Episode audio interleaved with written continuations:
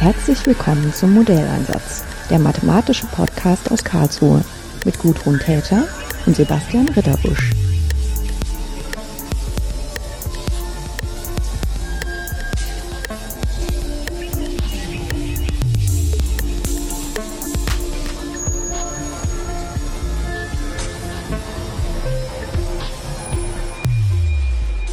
Schönen guten Morgen. Ich habe heute wieder die Maren Hattebur und die Kirsten Bohack hier bei mir im Büro. Und ähm, es wird auch heute wieder um total interessante Angebote an junge Menschen gehen, die noch gar nicht an die Universität gehören, die wir aber trotzdem hier einladen, um was Tolles zu machen. Und zwar reden wir heute über das Projekt Simulierte Welten. Ähm, man denkt ja, wenn man das hört, simulierte Welten, da hat man erstmal gleich eine Idee, worum es geht. Aber was ist es eigentlich wirklich? Vielleicht äh, willst du uns das mal erzählen? Oder du, ja, ist egal. Einer von ja, fange ich mal an. Ja. Ähm, das Projekt Simulierte Welten ist ein Gemeinschaftsprojekt vom SCC hier am KIT und dem HLRS in Stuttgart. Das sind beides die Rechenzentren an diesen beiden Universitäten. Und die haben sich zum Ziel gesetzt, den Einsatz und Nutzen von Computersimulationen im Alltag ähm, und in der, insbesondere in der Forschung ähm, der Öffentlichkeit und jungen Menschen, die dann das auch in die Öffentlichkeit hineintragen können, zu zeigen. Und einerseits natürlich den Nutzen der Computersimulationen, wo werden sie verwendet, warum sind sie für uns von Vorteil, aber auch die Risiken, die damit verbunden sind, ähm, aufzuzeigen. Und dazu nutzt man natürlich auch mathematische Modellierung, wodurch wir dann von Camp in das Projekt mit hineinkommen. Mhm. Das heißt, das ist ein Projekt, das ist, gibt es schon am SCC ein bisschen länger, zusammen mit in Stuttgart auch. Genau, das ist äh, schon seit mehreren Jahren ähm, gefördert vom ähm, Ministerium für Wissenschaft, Forschung und Kunst von Land Baden-Württemberg. Mhm.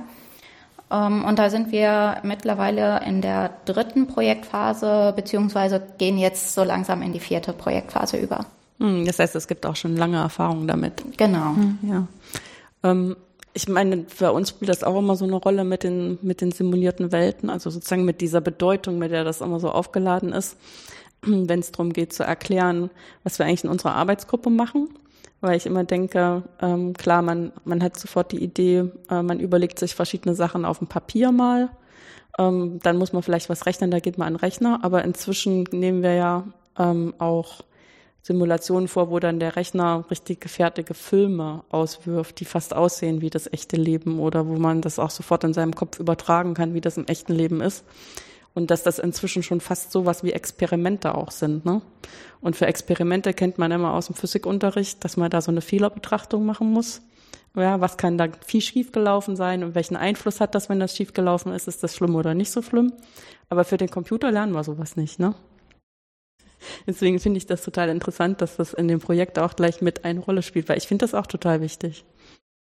Das ist auch so ein bisschen so wie, wenn man dann bestimmte Sachen so in LaTeX so schön gesetzt hat, dann sieht das immer so vertrauenswürdig aus. Ne? Man kommt dann mhm. gar nicht mehr drauf, dass da auch totaler Blödsinn stehen könnte.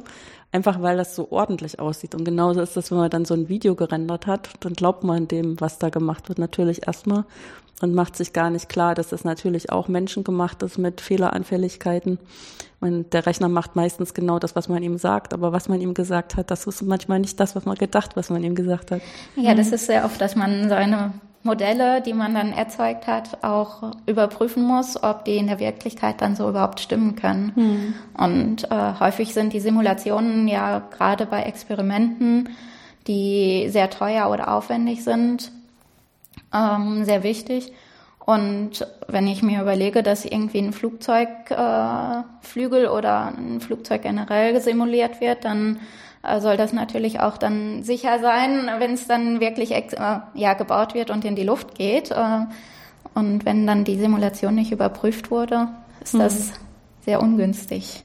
Ja, zumal da ja auch noch ein unterschiedliche, also so wie beim, beim physikalischen Experiment, wenn man dieses Protokoll schreibt, können ja die Fehler auch aus ganz unterschiedlichen Quellen kommen. Und so ist es ja bei dem ähm, Modellieren am Computer auch. Also das kann schon damit losgehen, dass mein Modell vielleicht zu einfach war, was mir in dem Moment nicht so klar ist.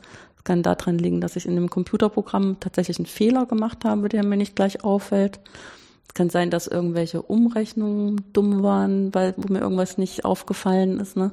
Und dann kann es auch passieren, dass einfach irgendwelche visuelle Darstellung zu viel Interpretation einlädt, ähm, die mir auch sehr schwer, also solche Fehler sind sehr schwer zu finden, finde ich. Ja, also gerade diese Fehlersuche, die kostet immer so viel Zeit. Hm. Und also da haben wir selber mit Erfahrung oder auch in unseren, also in den anderen Angeboten sehen wir das ja regelmäßig, wie lange das dauert. Aber gerade das, was du gesagt hast, diese verschiedenen Fehlerquellen, das ist ja auch das, was man bei uns bei der mathematischen Modellierung sieht. Das heißt, es lässt sich echt schön sehen, wo auch die Schnittstelle zwischen den simulierten Welten und halt Camp ist, dass das von beiden Seiten aus äh, doch ähnlich ist. Hm. Ja, es geht sozusagen um so eine Art übergeordnetes Thema, ne, dass man möglichst jungen Leute, die interessiert sind, dran führt, ähm, den Computer so als Arbeitsmittel einzusetzen, um äh, bessere Lösungen für Alltagsprobleme zu finden. Und Alltag ist dann auch alles, was Forschung betrifft, weil die früher oder später auch im Alltag ankommt. Diese, ähm, dieses Forschungsprogramm Simulierte Welten, wie läuft das dann ganz konkret ab? Also was gibt es da für ähm, Instrumente? Also da gibt es halt verschiedene Angebote von mhm. denen.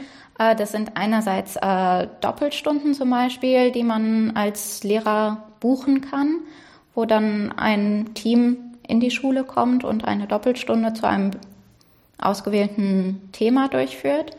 Äh, genauso kann das dann auch gestreckt werden auf Projekttage oder Projektwochen, die dann an den Schulen stattfinden können. Es werden Vorträge gegeben, man kann Exkursionen zu den Rechenzentren ähm, machen. Ähm, wir haben einzelne Projekttage, zu denen dann auch die Camp Days gehören oder die Projektwoche Camp Week. Ähm, und was es auch gibt, sind Fortbildungen für Lehrerinnen und Lehrer, damit die dann auch dieses Thema in die Schule mit hineinnehmen können und ihre Schüler entsprechend bilden können. Mhm. Und ähm, das Förderstipendium für Schülerinnen und Schüler, wo die dann ein Schuljahr lang mit Forschern an einem Projekt arbeiten. Mhm.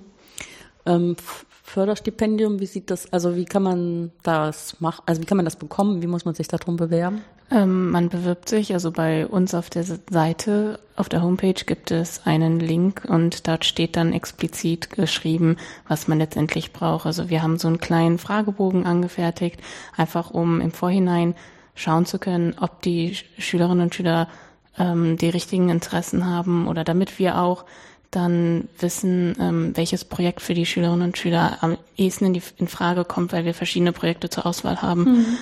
Und dann dürfen die so ein kleines Motivationsschreiben schreiben. Also warum wollen die das eigentlich machen? Äh, warum sind, ist der Schüler, der sich jetzt bewirbt oder die Schülerin jetzt jemand, den wir auf jeden Fall nehmen sollten? Ähm, und dann wollen wir auch noch einen kleinen Bewerbung, nee, einen kleinen Text von Lehrkraft haben. Einfach ähm, in dem drin steht, dass auch von Seiten der Schule erstens Unterstützung vorhanden ist, aber zweitens auch wieder nochmal eine Bestätigung, ja, der Schüler, die Schülerin ist zuverlässig, ist tatsächlich auch begeistert, motiviert und ist, wäre ein guter Kandidat dafür. Mhm. Und ja, wenn das, wenn die Unterlagen dann bei uns eingegangen sind, dann warten wir bis zum 1. Oktober. Bis dahin geht nämlich die Bewerbungsphase und dann können wir die Schülerinnen und Schüler auswählen, die wir dann dieses Jahr begleiten werden. Hm. Also für die Lehrkraft soll es eigentlich nicht so viel Aufwand sein, aber es ist für uns natürlich auch wichtig zu wissen, dass sich so ein Schüler eignet, über ein ganzes Schuljahr lang an so einem Thema zu arbeiten, ähm, weil das ja viel Zeit kostet. Die, also die Treffen finden immer hier am KIT statt, ähm, hauptsächlich am Campus Nord.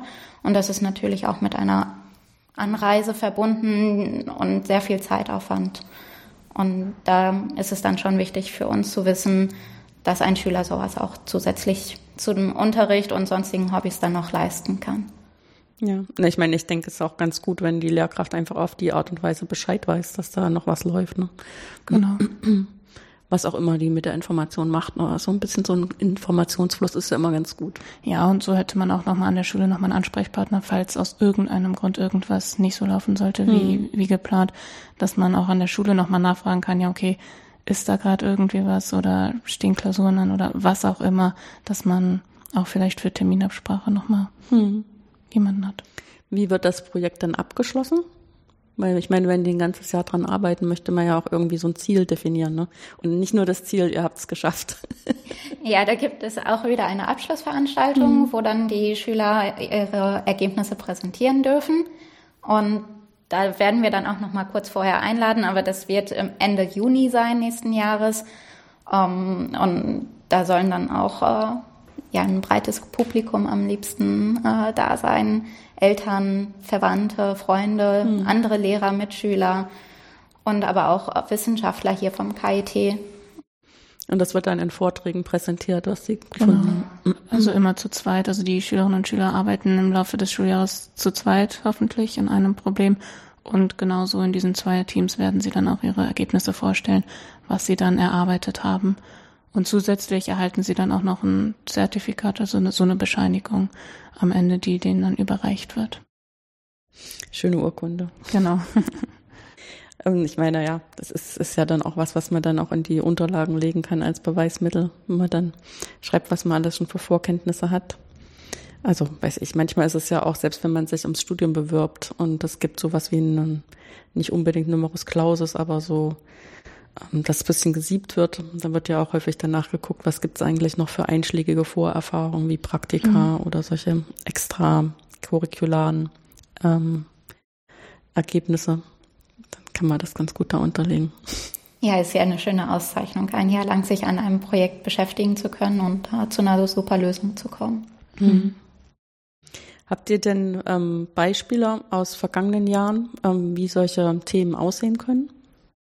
ähm, aus den vergangenen Jahren jetzt nicht, nicht so konkret. Ja, weil ihr wart aber, noch nicht hier, aber. Aber wir haben halt die Problemstellung für mhm. dieses Jahr stehen halt schon fest. Ja, dann kannst du das mal erzählen. Genau, zum Beispiel ähm, werde ich ein eigenes Thema stellen, nämlich mache ich ja meine Promotion hier am SCC auch und beschäftige mich mit der Computertomographie, beziehungsweise der, aber nur der mathematischen Arbeitsweise mhm. der Computertomographie und werde dementsprechend eine, ein Zweierteam betreuen, in denen die sich dann auch damit auseinandersetzen, wie das eigentlich funktioniert, dass man mithilfe von Strahlen die das Innenleben des Körpers rekonstruieren kann. Also werden wir uns damit beschäftigen, wie man Strahlen modellieren kann und dann, ja, was für eine Mathematik da eigentlich hintersteckt, dass man mithilfe dieser modellierten Strahlen wieder die, die Absorptionskoeffizienten von verschiedenen Materialien äh, rekonstruieren kann. Mhm. Ist ja auch ein großes Thema hier im SFB. Und tatsächlich haben wir da auch schon einige Podcast-Episoden dazu aufgenommen. Aber die tendieren dazu, auf Englisch zu sein, weil das auch häufig am Rande von Konferenzen ist. Müsste man mal gucken, ob sich da was eignet als mhm. so rundum ähm, Interesse. Also so ein bisschen den Horizont zu erweitern über das Thema. Und ähm, wisst ihr noch andere Beispiele für Themen?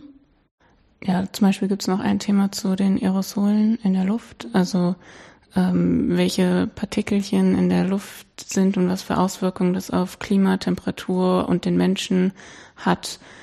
Ähm, ob zum, also ob zum Beispiel dadurch die, die Temperatur hier auch steigt, ähm, weil die, äh, die Wärme gefangen ist oder ob die Sonne eher die Strahlen dann nicht durchkommen bis auf die Erde. Also was für Einwirkungen da vorhanden sind. Mhm. Äh, ja, und ansonsten haben wir noch aus dem Bereich der Hochteilchen, ähm, der Teilchenphysik etwas. Ähm, und zwar gibt es ja da den INCERN, den Teilchenbeschleuniger. Und die nehmen natürlich ganz viele Daten auf, die analysiert werden müssen. Und äh, dazu werden dann auch mathematische Methoden eingesetzt, die die Schüler dann kennenlernen und selbst entwickeln, mhm. um solche Daten zu analysieren ob, und bestimmte Teilchen oder ähm, Kollisionen von Teilchen dann vorherzusagen. Ähm, ein weiteres Thema ist aus der ähm, Biologie wo dann, ähm, also man kennt das ja vielleicht aus der Forschung, dass Krebszellen irgendwie wachsen und äh, dann möchte man natürlich auch wissen, wie sich diese, dieser Wachstum entwickelt, um Patienten ähm, entsprechend behandeln zu können. Und da soll dann das Wachstum von Krebszellen untersucht werden. Hm. Ich meine, das sind ja auch immer so unterschiedliche Aspekte, die an der Arbeit am Computer wichtig sein können. Man braucht immer so ein Modell erstmal, wie auch immer man das im Computer darstellen will. Mhm. Und muss das dann auch mit irgendwelchen Methoden lösen. Und von den Methoden geht es halt auch so ganz, ich sage jetzt mal einfach los wie eine, eine Excel-Tabelle, die selber rechnen kann. Das ist ja, muss man auch mal einmal gelernt haben und sehen, wie das funktioniert, aber wir würden sagen, das ist sehr einfach. Bis hin zu Formelmanipulationsprogrammen, ähm, was bestimmt gut ist, dass man es mal gesehen hat, aber in unserer Forschung und am SCC geht es ja dann auch immer gleich weiter in riesengroße Parallelrechner, die man beschäftigen will, in die eine Richtung. Und das, was du jetzt gerade gesagt hast, die andere Richtung, wir haben riesen viele Daten, wo man auch überlegen muss, wie kann man jetzt sinnvoll mit diesen riesen vielen Daten irgendwas Sinnvolles anfangen. Dann ist immer so ein bisschen die Frage, ähm, ob man als sehr unerfahrener junger Mensch das tatsächlich hinkriegt, ob man die dahin führen kann. Aber ich denke auch diese Fragestellung, also gerade mit den vielen Daten, das wird ja immer mehr, aber auch mit dem Parallelrechnen äh, gibt es halt immer Fragestellungen, wo das relativ schnell kommt. Also ich könnte mir halt vorstellen, wenn man das mit den Aerosolen richtig machen will, also eine schöne örtliche Auflösung haben will, dann wird einem auch sehr schnell so ein Parallelrechner sehr gelegen kommen. Ja, genau. Also das, zu diesen verschiedenen Themen gibt es natürlich dann auch Unterstützung durch mhm. verschiedene Wissenschaftler oder Wissenschaftlerinnen. Und auch gerade wenn es dann darum geht, auf dem großen Rechner zu, zu rechnen, rechnen genau. wird man, werden die Schülerinnen und Schüler unterstützt und werden dann nicht alleine gelassen, sondern das wird auch dann erklärt, wie das funktioniert und was man da machen muss oder beachten muss oder die haben dann auch die Möglichkeit, mal den Rechner sich anzuschauen und sowas, also dass das alles ein bisschen greifbarer wird. Ja, ich meine, großen Rechner anschauen ist immer gut. Obwohl man da ja nicht so viel wirklich nee, sieht. Aber das, ich ja, denke, aber trotzdem spannend. Das geht schon damit los, dass man dann erstmal merkt, wie laut das auch ist, ne? Ja und dass einem bewusst wird, wie viel Strom das Ding braucht und solche Sachen, was einem erstmal so abstrakt nicht so klar ist. Wenn man von dem Rechner, den man selber vielleicht benutzt, der häufig heute ja nur so ein kleiner Laptop ist, ähm, dann äh, sich vorstellt, so ist ein Rechner. Aber wenn man halt ähm, genügend davon nebeneinander stellt, brauchen die halt auch ganz schön viel Strom. Ja, und auch was für eine Wärme dabei entsteht. Also ja. das war mir vorher gar nicht klar, was da eigentlich alles hintersteckt, dass das auch alles gekühlt werden muss beispielsweise. Ja, Genau. Und ich meine, das, was die Frage, die bei mir noch so ein bisschen im Hintergrund war, als ich gesagt habe, es gibt so unterschiedliche numerische Sachen. Das eine kann man halt auch wirklich auf seinem privaten Rechner machen, wenn man da die entsprechende Software ähm, hat. Aber sobald ich dann wirklich ernsthaft parallel rechnen will, kann ich nur Vorstufen davon noch ähm, vorbereiten und das eigentliche Rechnen muss ich halt dann auf so einem Rechner machen, dem nicht, der nicht jedem zur Verfügung steht. Mhm. Aber gerade deshalb ist es ja schön, mhm. dass es dieses Projekt ja. an den Rechenzentren gibt, die dann auch diese Rechner zur Verfügung betreiben. stellen. Ja, genau. Ja. ja. Und ich meine, dann hm, wird das auch tatsächlich so ein bisschen greifbar, dass diese Zeit, die man da braucht, selbst wenn das nur Bruchteile von Sekunden sind, dass das auch was kostet, weil mhm. man es nicht selber bezahlen muss. Ne? Aber dass man über diese Sachen dann auch mal nachdenken muss. Ja. Das kommt dann so nebenbei als Erkenntnis dazu. Ja, ich meine, in der Zeit, ähm, wo ich das jetzt mit den Rechnern so verfolge, war ja sehr, sehr, sehr lange ähm, die richtige Killer-Applikation immer so Gehaltsabrechnung. Damit ging's los. Damit, deswegen haben sich Unternehmen große Rechner angeschafft, um das ähm, zu automatisieren. Und dann erst später auch so Versicherungen und sowas, dass das dann immer mehr Daten wurde, die danach gehalten wurden und Banken.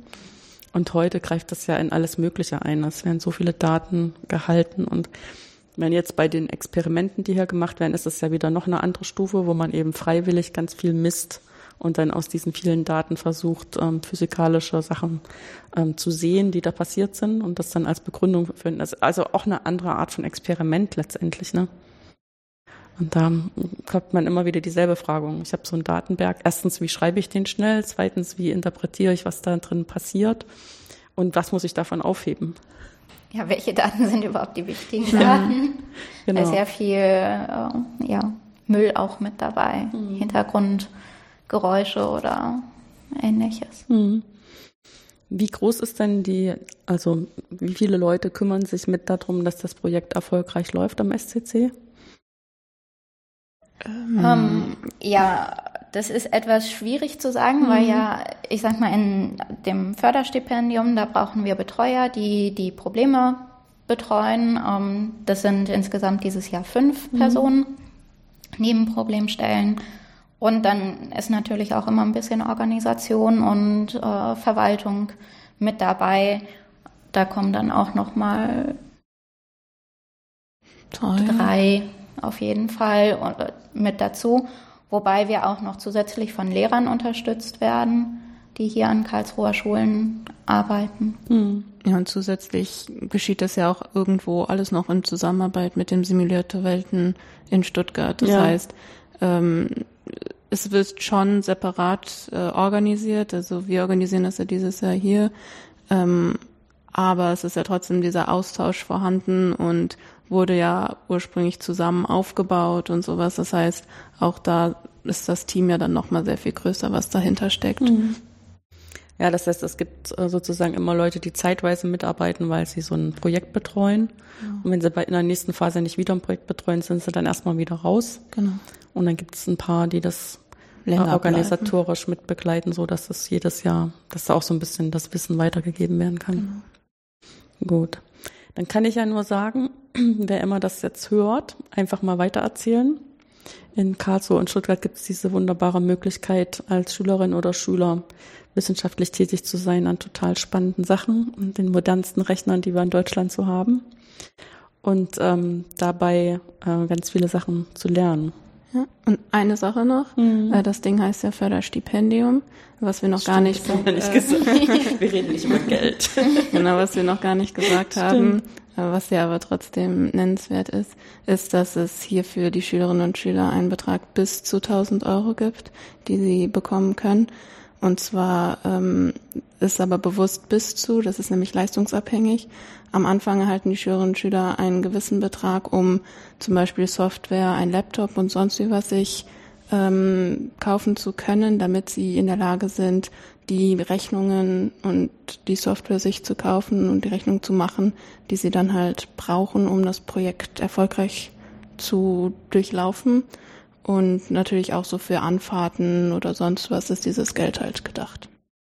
Ist eigentlich mehr eine Bezahlung von Arbeitsmitteln, ne? Genau. In dem Sinne, ja. Genau. Dass eben da kein Hindernis halt ist, wenn die Schülerinnen oder Schüler noch keinen Laptop haben oder eben ein bisschen außerhalb wohnen, dass sie trotzdem dann die Möglichkeit haben, mhm. zu kommen und sich das Material zu kaufen. Ja. Ja, weil sonst mit Stipendium ist ja auch häufiger, dass es wirklich um den Lebensunterhalt gibt, damit man sich sozusagen selber die Zeit bezahlen kann, die man da reinsteckt. Das ist, wird bei Schülerinnen und Schülern angesehen, dass sie die haben.